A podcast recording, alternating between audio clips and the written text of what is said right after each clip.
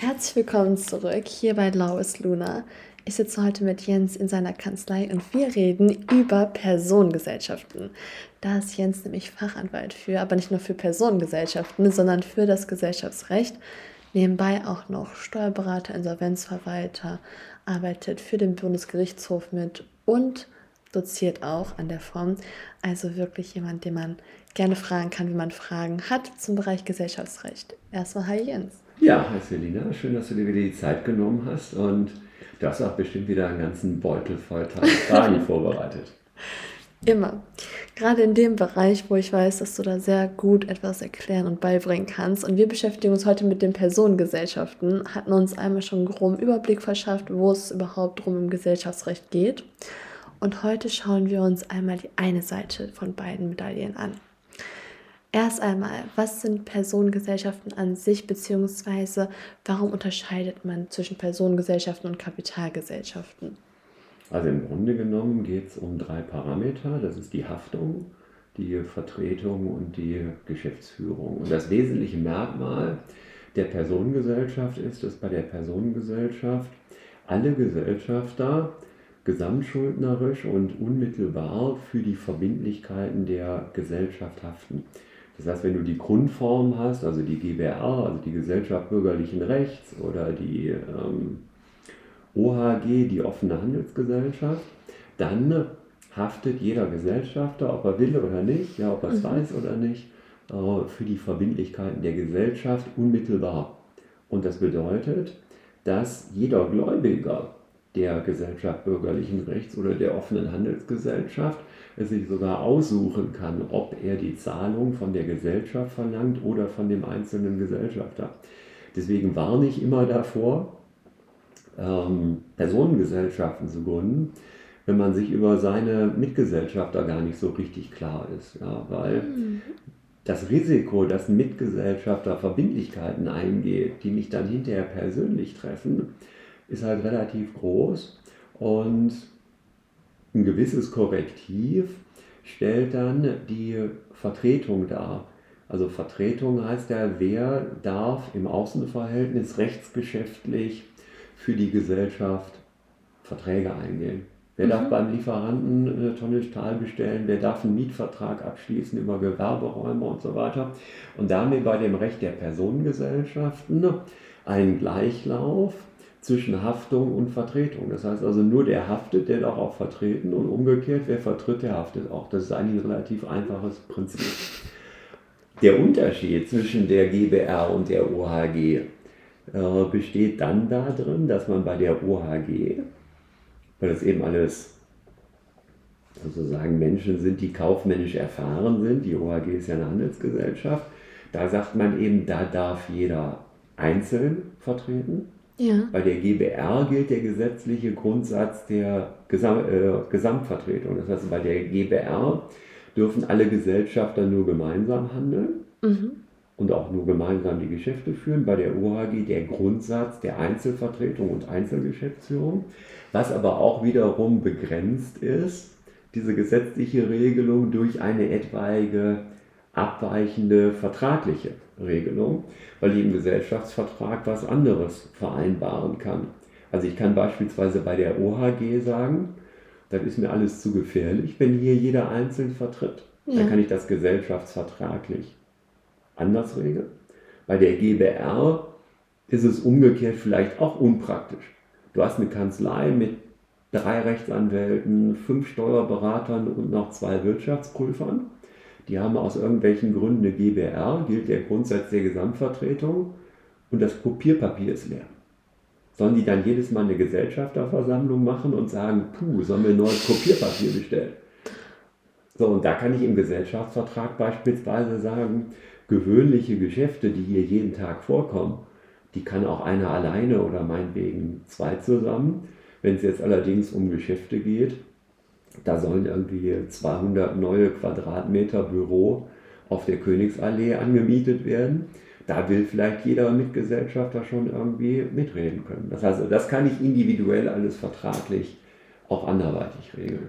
Gibt es eine Begrenzung der Gesellschafteranzahl? Also kann man da jetzt ins Unermessliche Also man kann theoretisch ins Unendliche gehen. Mhm. Das wird allerdings unter uns gesagt irgendwann unpraktisch, ja, weil ähm, die Personengesellschaften, die zeichnen sich ja im Grunde genommen dadurch aus, dass sie auch noch so einen gewissen persönlichen Kontakt zwischen den Gesellschaftern haben.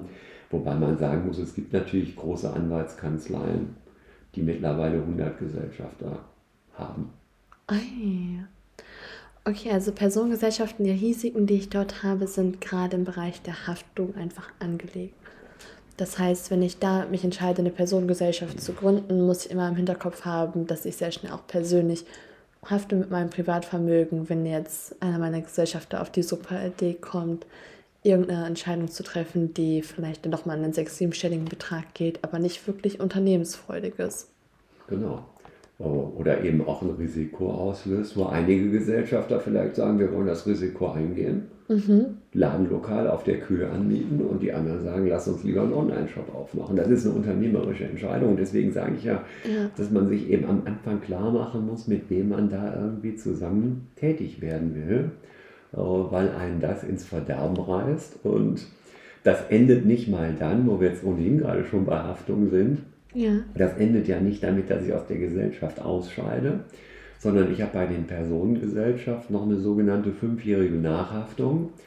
Das heißt, wenn heute ein Mietvertrag abgeschlossen wird, selbst wenn alle damit einverstanden sind, ja, wir mieten uns da auf der Königsallee 200 Quadratmeter Ladengeschäft an und ich scheide in einem Jahr aus der Gesellschaft aus. Der Vertrag ist aber über zehn Jahre abgeschlossen, dann hafte ich noch fünf Jahre weiter für diesen Vertrag, weil das Gesellschaftsrecht eben sagt, ein ausscheidender Gesellschafter einer Personengesellschaft haftet noch fünf Jahre nach seinem Ausscheiden weiter, weil, und das ist im Grunde genommen der Hintergrund für die Regelung, weil man eben den Rechtsverkehr schützen will. Ah, okay, das macht Sinn. Weil das wäre ja, ich mache dir ein Beispiel. Ähm, mhm. Da gründen A, B und C die OHG und der C ist eigentlich der einzige von denen, der Kohle hat. Ja. Und der Vermieter, der schließt mit denen nur deswegen Gewerbemietvertrag über zehn Jahre ab, weil der sagt, komm, der C ist dabei, der hat Kohle. Wenn jetzt der C nach einem Jahr ausscheiden würde und da würden nur A und B übrig bleiben, dann wäre ja der Vertragspartner sozusagen in seinem Vertrauen auf die Leistungsfähigkeit gestört. Und deswegen sagt man dann eben, man haftet da fünf Jahre.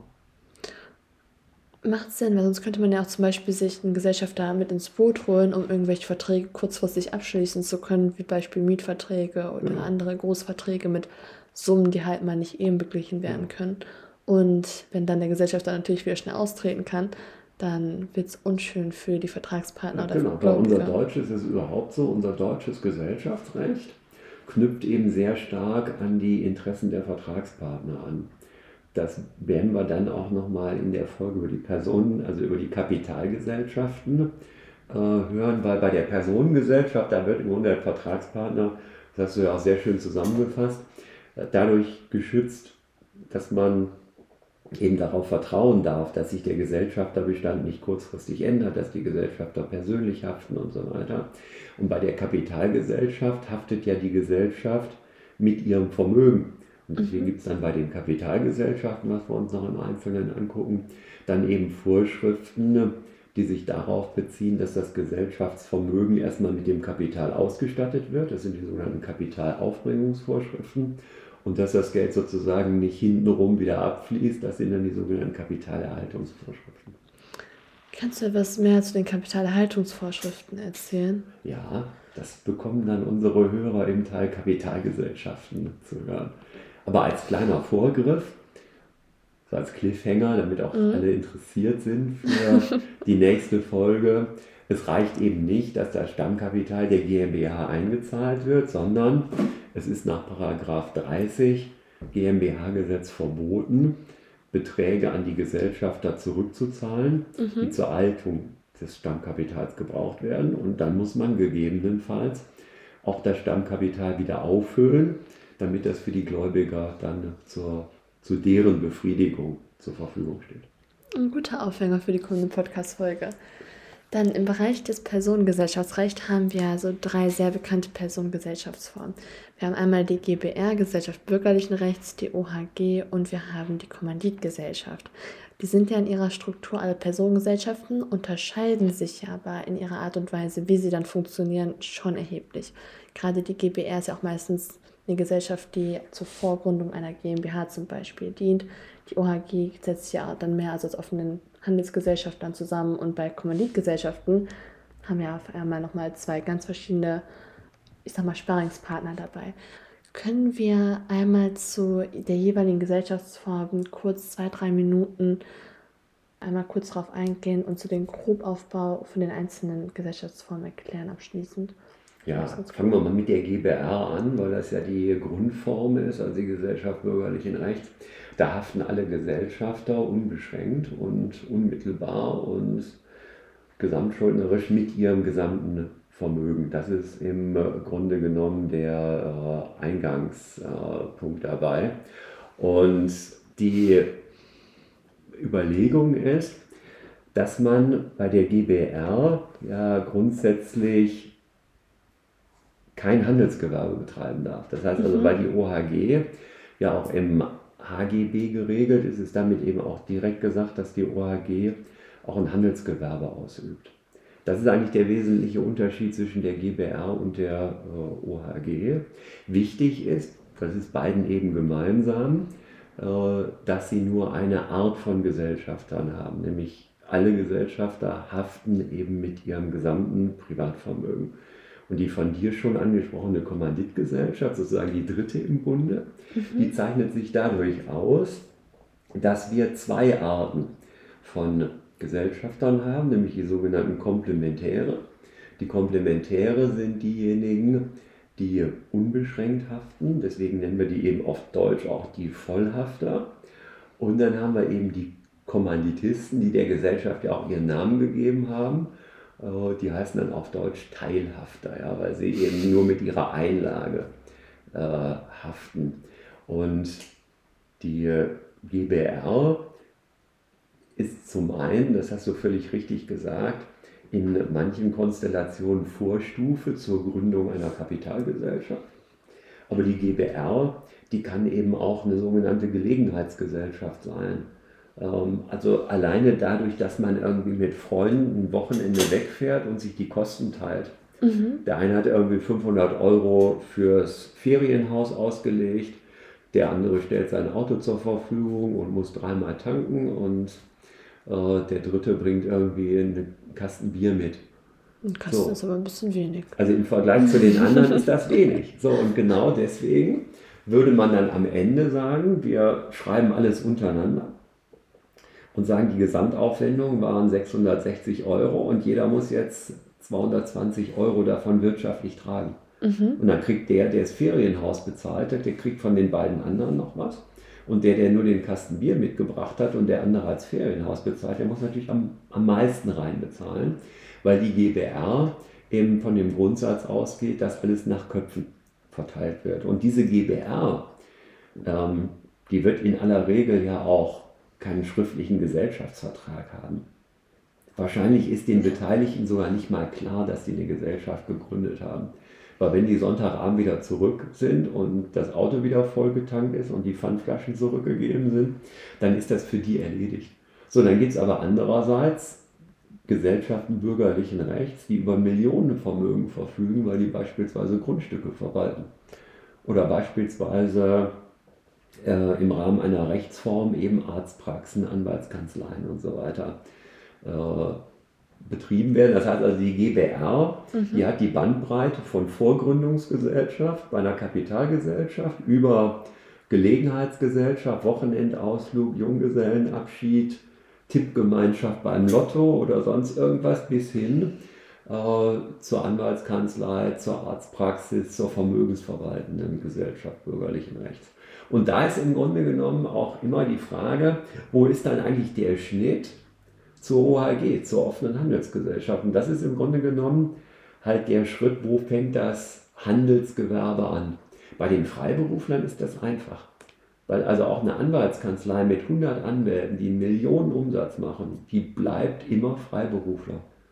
Einfach weil der Rechtsanwalt, genau wie der Arzt oder der Steuerberater, halt einen freien Beruf ausübt. Mhm. So, und wenn jetzt beispielsweise Max und Moritz einen Getränkekiosk aufmachen als GBR und der läuft gut und die machen drei Filialen auf, ja, und die stellen irgendwie Aushilfen ein und die beliefern Büros, die in der Umgebung sind, auf Rechnung mit Getränken, die fangen mittags an, irgendwie Schnitzel zu braten. Ja? Mhm. Das heißt, es entwickelt sich manchmal aus einer GBR und das ist ja eigentlich auch der Sinn von Unternehmensgründung, dass sich dann eben äh, auch aus so einer GBR auf einmal eine OHG entwickeln kann. Und da muss man eben aufpassen, weil die wird dann eben steuerlich auch buchführungspflichtig, da gelten bestimmte Vorschriften der Abgabenordnung, je nachdem wie groß die wird, muss man eben auch äh, einen Betriebsvermögensvergleich machen, damit bei Paragraph 4 Absatz 1 äh, Einkommensteuergesetz. Und dann ist auf einmal der Grundsatz der Einzelvertretung. Also Max und Moritz haben früher alles gemeinsam entschieden, als sie noch GBR waren. Jetzt sind die OHG. Da müssen sie sich auch im Handelsregister eintragen lassen und so weiter. Wobei eben die Eintragung ins Handelsregister nur deklaratorisch ist. Das heißt, sie sind, wenn die ein offenes Ladengeschäft betreiben, eine offene Handelsgesellschaft betreiben, dann sind die Kraft dieser Tätigkeit schon äh, OHG. Das heißt, die Eintragung im Handelsregister ist eben nicht rechtsbegründend, sondern äh, rechtsbezeugend. Und ähm, dann ist auf einmal jeder einzeln vertretungsberechtigt.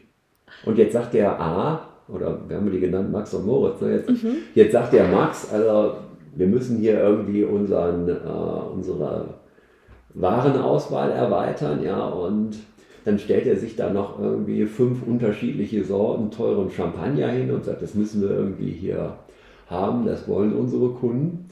Und, und der Moritz, der ist etwas realistischer und der sagt, bei uns im Stadtteil kann sich das eh keiner leisten. Das reicht, wenn wir hier irgendwie mehr Sorten Dosenbier anbieten. Ja. So, und so fangen häufig eben auch Gesellschafterstreitigkeiten an, dass man eben unterschiedliche Auffassungen über die Unternehmensentwicklung hat. So, und da ist eben der Grundsatz der Einzelvertretung extrem gefährlich, weil dann hat er vielleicht schon für 1000 Euro Champagner eingekauft und äh, der liegt da wie Blei im Regal, weil das irgendwie in dem Stadtteil keiner kauft. Okay, um das jetzt einmal kurz zusammenzufassen. Die GWR ist eine sehr einfache, simple Gesellschaftsform, ähm, die aber viele Bereiche abdeckt, in die man sehr schnell reinrutschen kann bevor jetzt irgendjemand Angst hat, äh, wenn man jetzt auf einmal in der GBR ist, man muss nicht direkt Steuern zahlen oder irgendwas beachten. Genau, der Staat kommt mit den Steuern ja immer nur, wenn man Geld damit verdient. Ja, das heißt also, meine Beispiele, Junggesellenabschied, Wochenendausflug, da passiert steuerlich gar nichts. Nee, ich glaube, es gab mal einen Rechtsstreit, ähm, da ging es um irgendwie tatsächlich auch einen Kasten Bier, wo ein Bierdeckel dabei war, der für einen Jackpot, ich weiß nicht mehr, wo genau gesorgt hatte. Ja, aber da, hatten, äh, da hatte eine Brauerei eine Werbeaktion gemacht und dann war in, ähm, in den Bierkästen, beziehungsweise in den Bierflaschen oben, in dem Kronkorken, da waren halt so Codes dran und ja, du konntest ja. halt im Internet mhm. nachgucken, ob du gewonnen hast oder nicht. Das war letztlich rechtlich eine Lotterie. Und der Hauptpreis war halt ein neuer VW Golf und da waren die Jungs übers Wochenende weg. Die haben natürlich ein paar Kästen Bier mitgenommen, sollte ja auch lustig sein. Mhm. Und der eine, der hat sich immer diese, diese Kronkorken eingesteckt, ja, was die anderen gar nicht gemerkt haben, weil es ja auch, die haben gesagt, der hat den Müll geworfen oder ja, so. Und ein paar Wochen später hatte der irgendwie einen fabrikneuen VW Golf äh, vorm Haus stehen. dann aber auch mit Werbung von der Biermarke. Und da haben die anderen irgendwie Lunte gerochen ja, und haben ja. gesagt, wo hat der den denn her? Und da kam eben raus, dass der den Hauptpreis gewonnen hat und gesagt hat, ja, ich habe doch den Hauptpreis gewonnen. Mhm. Und das Gericht hat hinterher gesagt, ich mache das mal kurz, das Gericht hat gesagt, wenn ihr den Kasten Bier zusammen gekauft habt, dann sind auch sozusagen die, wir Juristen nennen das jetzt Surrogate, mhm. also alles, was daraus entstanden ist, das gehört eben auch der GBR, also gehörte eben der VW Golf dann nicht dem einen alleine, sondern der GBR. Und er musste die anderen dann halt finanziell anteilig dafür awesome. bezahlen. Oh, ja, okay, genau den Fall hatte ich auch irgendwo noch im Hinterkopf ganz schwach drin gehabt. Ich fand das so absurd, aber das ist zum Beispiel gut zu wissen, dass oder dafür ist eine Gesellschaftsform, die man dann auf die ganze Situation draufpacken kann, in Anführungszeichen, sehr sinnvoll. Aber auch ein bisschen frech von den Freunden, denen das nicht zu gönnen. Anderes Thema. Oder umgekehrt zu sagen, äh, frech von ihm, seine Freunde nicht an dem Gewinn teilhaben zu lassen. Denn letztlich hat er ja den Anteil, also den quasi das Los, wenn wir das jetzt mal so sehen, als wäre das quasi das Los, dieser Kronkorken, mhm. da hat er ja nur ein Drittel von bezahlt, aber er will den Gewinn für sich alleine haben. Das ist auch nicht in Ordnung. Ja, erinnert mich ein bisschen an den Hobbit. aber, aber das sind halt so die Fälle, die das Leben schreibt. Ja. Deswegen, dafür macht die ja auch Spaß, wenn man sieht, was für Situationen, glaube ich, am Ende auf dem Schreibtisch in Akten landen. Sehr gut. Dann, äh, wir hatten die Kommanditgesellschaft gerade schon kurz angerissen, ähm, der Unterschied von Kommanditisten und Komplementären erklärt. Und wir hatten auch in der ersten Folge einmal die GmbH und Co. Angesprochen, eine sehr, sehr beliebte Rechtsform oder Gesellschaftsform, die man ja auch in Deutschland antrifft. Können wir einmal abschließend aufgreifen, warum das so eine beliebte Form ist oder warum die sehr gerne von Unternehmen gewählt wird? Ja, also die wesentliche Komponente ist eben, dass ich steuerlich mhm. eine Personengesellschaft bin. Die wird transparent besteuert, das heißt auf der Ebene ihrer Gesellschafter. Ähm, Kann ich da einmal kurz einhalten? Wir haben ja. das Transparenzprinzip gar nicht erklärt gehabt, soweit ich mich erinnere. Okay. Das ist ja maßgeblich bei Personengesellschaften. Ja. Also bei der Personengesellschaft ist es so, bei der Einkommensteuer. Also mhm. für Gewerbesteuer und Umsatzsteuer ist das ein bisschen anders, aber für die Einkommensteuer ist es so, ich besteuere nicht die GBR oder die OHG oder die KG auf der Ebene der Gesellschaft, sondern ich besteuere das, was jeder einzelne Gesellschafter an Gewinnanteil hat. Das hängt wiederum mit dem Grundprinzip im deutschen Einkommensteuerrecht zusammen, der Besteuerung nach Leistungsfähigkeit. Mhm. Weil, nehmen wir mal an, ich habe die ABC OHG mit drei Gesellschaften, die macht 150.000 Euro Gewinn. Dann bekommt jeder 50.000 Euro Gewinn zugerechnet. Da gibt es ein eigenes Verfahren für, das ist die einheitliche und gesonderte Gewinnfeststellung. So, jetzt kann es ja sein, der Gesellschafter A, der hat noch Einkünfte aus Vermietung und Verpachtung, weil der ein Mietshaus hat. Mhm. Und der hat damit nochmal 50.000 Euro Gewinn aus dem Mietshaus. Das heißt, er hat 100.000 Euro zu versteuerndes Einkommen. Der B hat vielleicht nur die 50.000 aus der OHG und der C hat vielleicht noch Verluste aus irgendeiner anderen Gesellschaft in Höhe von 10.000 Euro. Das heißt, dem bleiben am Ende nur 40.000 zu versteuerndes Einkommen. Und weil unser Einkommensteuerrecht ja einen progressiven Tarif hat, besteuern wir eben auf der Ebene des Gesellschafters, um sozusagen die persönlichen Besonderheiten auf der Ebene eines jeden Gesellschafters entsprechend abbilden zu können. Genau, deswegen Transparenzprinzip, damit das alles transparent direkt an den Gesellschafter weitergeht. Dann und der Vorteil ist eben, da waren wir ja auch gerade dabei, ja. bei der GmbH und Co. KG, dass ich bei der GmbH und Co. KG, weil es eine Personengesellschaft ist, relativ unproblematisch Entnahmen aus der Gesellschaft tätigen darf. Das heißt, wenn die Gesellschafter jetzt merken, läuft gut, wir haben voraussichtlich einen hohen Gewinn, dann können die Gesellschafter sich auch unter des, unterhalb des Jahres schon mal Geld rausnehmen.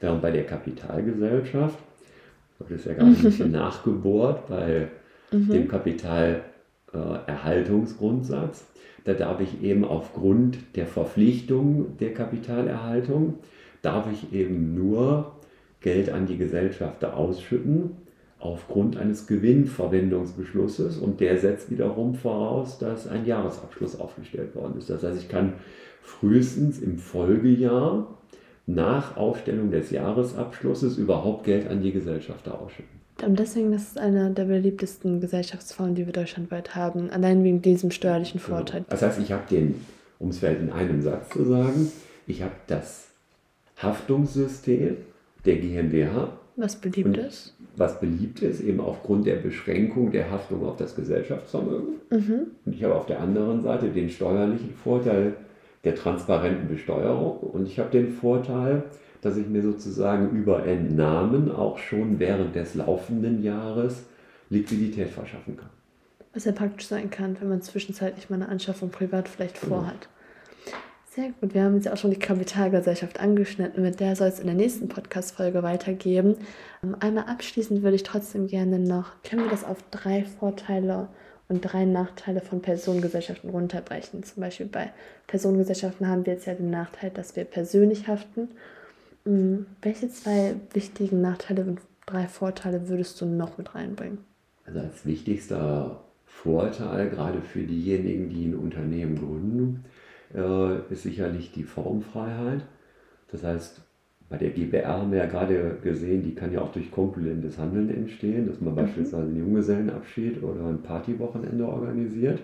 Das heißt, ich brauche nicht nur zum Notar, ich habe keine Schriftform und so weiter. Das heißt, es ist relativ einfach und kostengünstig. Der zweite Vorteil äh, ist eben, dass ich mit Entnahmen und Einlagen völlig flexibel sind, bin. Und der dritte Vorteil äh, ist eben, dass ich auch äh, sozusagen die, die Haftung und die Vertretung Kraft Gesetzes aneinander gebunden habe. Das heißt, da kann mir nicht beispielsweise ein Fremdgeschäftsführer bei einer GmbH nachteilige Verträge abschließen, für die der Gesellschafter dann am Ende den, den wirtschaftlichen äh, Nachteil halt trägt zu den Nachteilen, die sind im Grunde genommen spiegelbildlich. Mhm. Ähm, die Formfreiheit ist auch ein Nachteil, wenn sich beispielsweise hinterher A, B und C zerstreiten und der C sagt beispielsweise, das war gar nicht vereinbart, dass die unterschiedlichen Beiträge ausgeglichen werden, sondern ich habe gedacht, wenn ich den Kasten Bier mitbringe, habe ich auch meinen Beitrag geleistet. Dass das jetzt vielleicht nur ein Zehntel von dem ist, was der geleistet hat, der das Ferienhaus bezahlt ist. Ist mir egal. Ich habe gedacht, wir machen das hier alles irgendwie nach Köpfen. Mhm. Ähm, da wäre es natürlich schon hilfreich, wenn man einen schriftlichen Gesellschaftsvertrag hätte.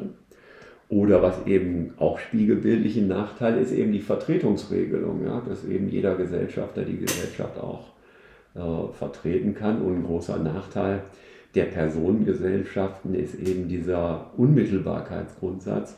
Das heißt, jeder Gläubiger der Gesellschaft kann ohne den Umweg über die Gesellschaft zu nehmen, direkt vom jeweiligen Gesellschafter dann auch Zahlung verlangen.